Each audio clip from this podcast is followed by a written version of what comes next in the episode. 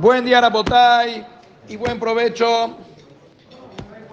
Estamos estudiando y las verajot son Le'alun Ishmat de Yosef Ben Sara, Ruach Hashem Teneheno Began Eden, y también de Sara Bat Frida, Ruach Hashem Tenehena Began Eden, dedicado cariñosamente por la familia Azar Laniado que Borolam les conceda que donen en alegrías, en salud, hasta 120 años, que sean partícipes de causas de Torah, mitzvot y ma'asim tovim. Amén. Ken Por favor, quédense para la Ashkabah y el Kadish, terminando el libre Torah. Tenemos en esta perashá los 10 mandamientos, los famosísimos Aseret Adiberot. Sabemos que los aceras de Diberot están divididos en dos tablas. ¿Cómo? ¿Qué es lo que, cuál es el criterio que se toma para dividir en dos tablas? ¿Por qué no todo en una sola? Y si ya está dividido, ¿cuál es el patrón para, para, para dividirlo en dos? ¿Qué es lo que tiene que haber en una y qué es lo que tiene que haber en otra? En realidad, si nosotros nos fijamos cómo están eh, divididos los mandamientos, cinco van con Hashem y cinco van con, la persona, ¿no? La verdad, tampoco, tampoco, aunque sea que fortuna de comentaristas dijeron lo que tú dices, pero yo no estoy al 100% convencido tampoco porque no me hace mucho sentido, por ejemplo, para que esté en la grabación, ¿qué es lo que dijo Hajam Gabi Hajam Gabi está defendiendo la postura. Bueno, déjame decir otra postura y descartarla y ahorita pasamos a lo que tú dices. ¿Sí? Uno podría pensar que a lo mejor las dos tablas están divididas por cantidad de contenido. A lo mejor más o menos la cantidad de letras o palabras que hay de un lado es la cantidad de palabras que hay del otro lado. Y a lo mejor por eso la dividieron para que quede bonito aquí información, del otro lado de información, pero eso definitivo, definitivo, es una teoría incorrecta, porque ¿cuántas palabras hay en la primera parte, o sea, en las primeras tablas? En la, en la parte derecha de las tablas, ¿cuántas palabras hay? 140 y cacho. ¿Ok? ¿Y cuántas hay del otro lado? Veinte y tantas y con trabajos. Lotahmod, Lotirzah, Lotin... Muy poquitito.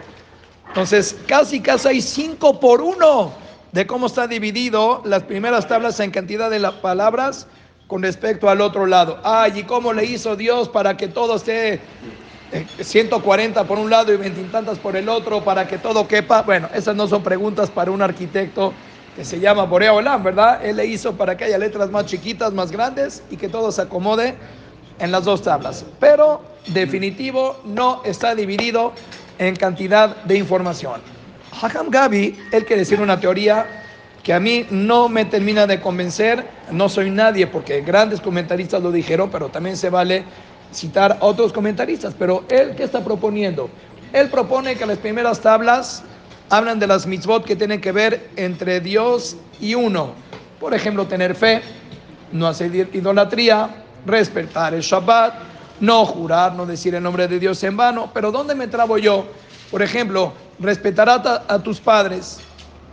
Esa es una misma que es, ya sé, por favor no empezamos ahorita a debatir. A mí me cuesta trabajo pensar que respetar a los padres es una mitzvah que tiene que ver únicamente entre Dios y la persona. Mis padres para mí son humanos igual que yo.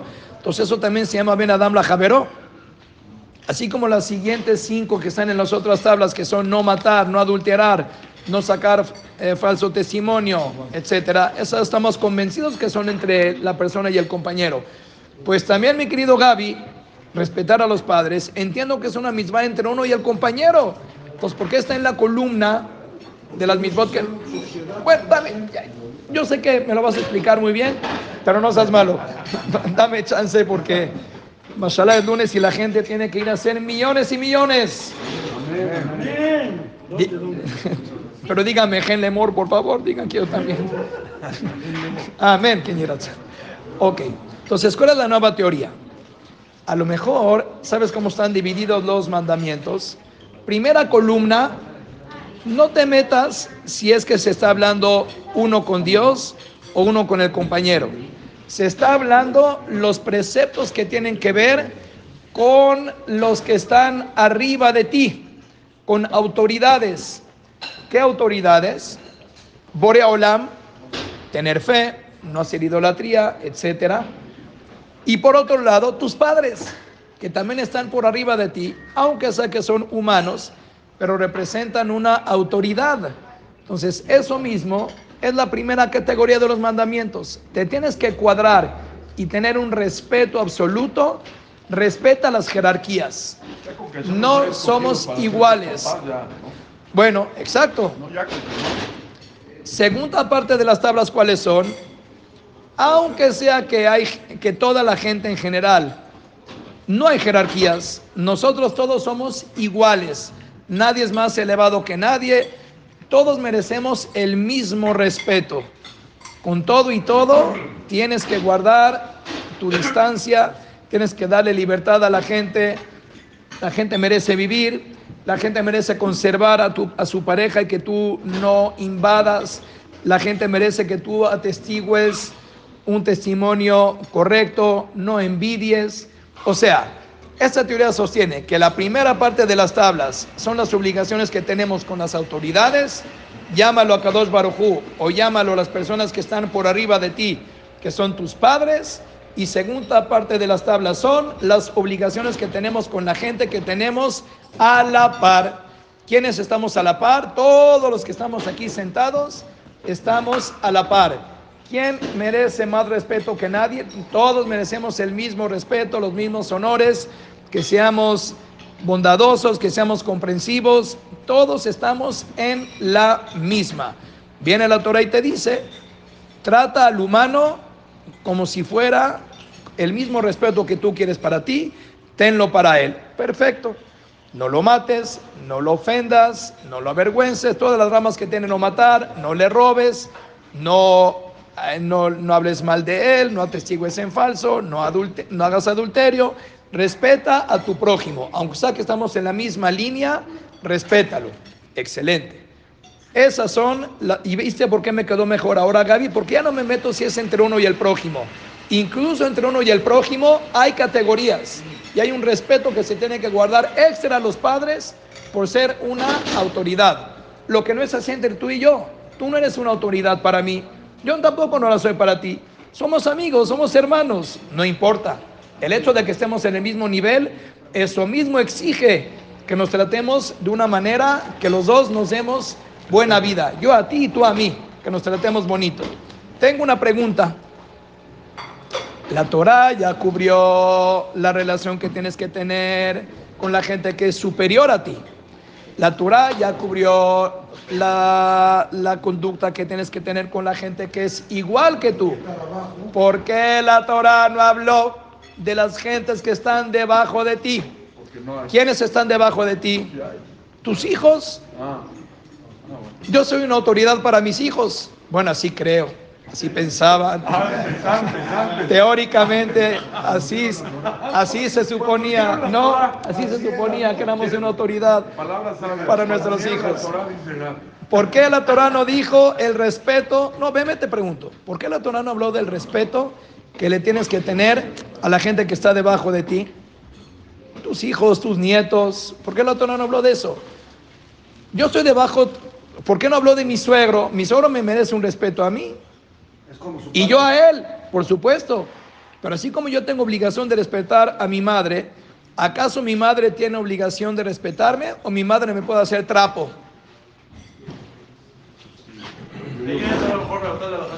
¿Eh? Pero primero contéstame eso. Yo como menor, Yani, como hijo, ¿merezco un respeto de mi mamá o mi mamá me puede hacer trapo? No, trapo, pero los pero Mara dice que uno lo puede cargar a su mamá en el mercado. Aguantarse y llevársela cargando todas las compras. Definitivo, pero eso representa que también mi mamá me puede llevar arrastrando a mí en el mercado. Yo la tengo a la ve a la ¿qué? A Eni. Pero por el otro lado, no, yo pienso que eso la Torah ni siquiera tiene que hablarlo. Eso, como dicen, Sebarato va mi deoraita. Hay cosas que la Torah ni siquiera tuvo que hablarlas. Es obvio que con una autoridad, o sea, con una autoridad uno tiende a rebelarse. Tendemos a hacer golpe de Estado. No hagas golpe de Estado. Respeta a las autoridades. Con los que tenemos a nuestra misma altura, claro que uno tiende a rebelarse y hacer de menos a la gente y pensar que puedo abusar de los demás. Pero cuando hablamos de nuestros hijos o la gente que está debajo de nuestra tutela, eso es lógico. ¿Cómo lógico? Si está debajo de mí. Pues sí, pero si, si queremos nosotros conservar la confianza, el cariño, la cercanía y lo, la salud de una familia funcional, es obvio que nosotros, aunque sea que estamos arriba de nuestros hijos y merecemos todo el respeto, pero si nosotros pensamos que esa autoridad que yo tengo la puedo abusar de ella y puedo avergonzar a mi hijo, puedo golpear, puedo hacerlo de menos, puedo obligarlo a que haga mi voluntad. Si nosotros pensamos que eso es los méritos que me da el hecho de ser padre, que sepamos que Barmenan lo único que estamos fomentando es hacer familias disfuncionales. Porque si bien es cierto, vamos a lograr eso mientras nuestros hijos vivan con nosotros, porque dependen de nuestra parnasá, y tienen que a lo mejor callarse la boca para de alguna manera vivir contenidos. ¿Qué queremos? Que Dios no lo quiere de mañana cuando se casen, cuando hagan su familia. y eso si nos va bien, si nos va bien que mientras sean solteros estén bajo nuestra tutela y se aguanten y se callen los abusos que hacemos. Pero ¿qué queremos? Que en ese mejor de los casos, cuando hagan su familia, se alejen de nosotros, no nos pelen, que, que tengan rencores, que tengan resentimientos. ¿Cuánto cuidado hay que tener? A la hora de educar, ¿no? A la hora de educar. A la hora de educar. Claro, porque uno entre que si todo es por su bien y todo estoy pensando en tu futuro, pero cuánto nos los intereses personales que uno tiene, pensamos que por su y por su bien qué? Por su bien entonces lo vas, le vas a hacer perder su dignidad, lo vas a insultar, le vas a dar un título despectivo, claro, porque es mi hijo y, y, mi obligación es educarlo. Bueno, ten mucho cuidado cómo lo educas, porque si llegamos nosotros a faltarle el respeto a esas personas que están debajo de nosotros, ¿qué estamos ganando?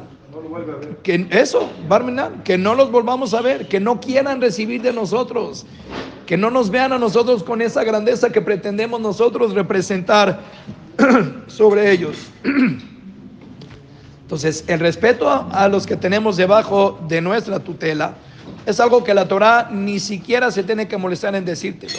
Es algo que por inercia nosotros tendríamos que buscarlo por el hecho de que queremos, y hoy más que nunca, hoy los niños nos hemos vuelto tan débiles, tan sensibles, todo molesta, todo hiere. Ojo, tampoco nos estoy diciendo que caigamos Hilel en lo que ahora la psicología moderna propone de que no podemos abrir la boca, todo lo que hagan nuestros hijos tenemos que estar de acuerdo, hay que apoyarlos en... No, claro que nosotros gozamos de autoridad y tenemos que hacer una guía y un ejemplo. Sí, es lo que ahora se propone, que seamos amigos. No, no somos amigos, tienes razón. Pero por otro lado, ¿cuántos comentarios que son agresivos? O si nosotros pretendemos abusar de esa autoridad que tenemos y empezamos a ser demasiado duros, demasiado autoritarios y queremos nosotros eh, poner en una burbuja a nuestros hijos para que se haga todo como es nuestra voluntad, sin escuchar, sin comprensión, sin invertir tiempo en ello. Mira, a final de cuentas, así era la antigüita y Baruch Hashem, de alguna manera nosotros aquí estamos y no salimos tan mal, pero eso terminó. Si nosotros no cuidamos esa sensibilidad. Y ahora más que nunca que el mundo te da a cada uno desde una temprana edad, ya nuestros hijos son creativos, tienen una inteligencia importante, se relacionan con el mundo de la tecnología. Entonces, en el momento que nosotros demos uno cacheta y digamos, eh, tú es Quinkle. Ah, yo es Quinkle. ¿Quieres que te muestre qué tan adulto y maduro soy? ¿Quieres que te muestre cómo no te necesito? ¿Queremos eso? Entonces hay que ser muy cuidadosos. Nosotros como padres tienes toda la razón. Gracias por completarme. Tenemos que sí entender que hay una distancia, no somos iguales, tienes toda la razón. Y, y nosotros tenemos la facultad de guiar. Y esa es, la es una obligación, no es un mérito, es una obligación que tenemos de guiar a nuestra familia, pero con mucho cuidado, siempre amortiguando, la izquierda por un lado, la derecha por el otro lado. Entendamos que vivimos en una época donde se les dio mucha fuerza a este sector de la juventud y ellos piensan que saben más que nosotros, que nos superan. Entonces, no queremos, no queremos que esa juventud espere el más mínimo abollón que le demos a su dignidad, a su confianza en sí mismos, para que ellos digan, de verdad no te necesito. Entonces vamos a invertir en nuestros hijos, tengámosles la paciencia, la empatía, vamos a darles esa fuerza que ellos están esperando de nosotros para que también el día de mañana, como dicen, eh, Jack, escucha esto. Sí, no, no hables del tema. Quiero que me escuches este ejemplo. Una vez, cuando mi hija era muy chica, fuimos a, fui al cajero automático a sacar dinero. Mi hija, pues era muy chiquitita, no entendía cómo era. Entonces llegamos al cajero automático, puse la tarjeta, ¿cuánto quieres sacar? Saqué. Me dice, pa, qué buena onda está esto. ¿Dónde, ¿Dónde reparten estas tarjetas que uno puede venir y sacar dinero? O sea, no es de que fuiste a trabajar y te pagaron. Aquí hay un tesoro que pones una clave y sale dinero. ¿Cuál es la clave? Me dice para que mañana yo, que quiera comprar buen lunch en la escuela, ¿qué clave pongo para que me den dinero? Bueno, una niña de cuatro años ver explicar que tú tienes que primero invertir dinero y si pones tu tarjeta, te da lo que invertiste. Entonces, así explicaron también. Nosotros muchas veces demandamos de nuestros hijos y tenemos exigencias y queremos que tengan comportamientos y que salgan como nosotros queremos. Y eso es sacarle al cajero, saca, saca, saca. Estamos desgastando una crítica, una observación, una orden. Esto es constantemente estarle sacando al cajero. Bueno, si tú sacas del cajero, saca, saca, saca, saca, saca, saca, hasta que venga la, ¿cómo le dicen a la, la camioneta grandota, la que viene a surtir? Esa. Entonces, se vacía el cajero. Si tú no le inviertes, a, esa, a tu cuenta, se vacía el cajero. ¿Cuántas veces más hay que invertir de lo que sacas? O sea, ¿cómo se invierte en ese cajero que se llaman tus hijos? Una bonita palabra, un voto de confianza, una alabanza, sentarte a platicar, escuchar sus inquietudes, convivir, invertir tiempo. ¿Cuántos depósitos tienes que hacer antes de sacar un retiro? pero nos encanta retirar. Somos buenísimos para sacar lana, para explotar gente y para poner nuestra autoridad en alto. ¿Y qué estamos invirtiendo para que las cuentas no se, que el día de mañana no, no se reboten los cheques? nuestra responsabilidad como eh, guías es esa. Darle el espacio que necesitan a la juventud, darles el respeto que ellos están demandando. Y cuando nosotros podemos, por un lado, balancear y ser una autoridad. Sí, pero eso no implica que abuses, no importa que seas gritón, que seas un eh, dictador en tu casa. No, no, no. La autoridad te da el zehut de educar bonito, de ver su crecimiento, de impulsar su crecimiento. Cuando somos eso, vamos a recibir naja, satisfacciones, haremos una familia de tiferet, de belleza, a Shana. Amén.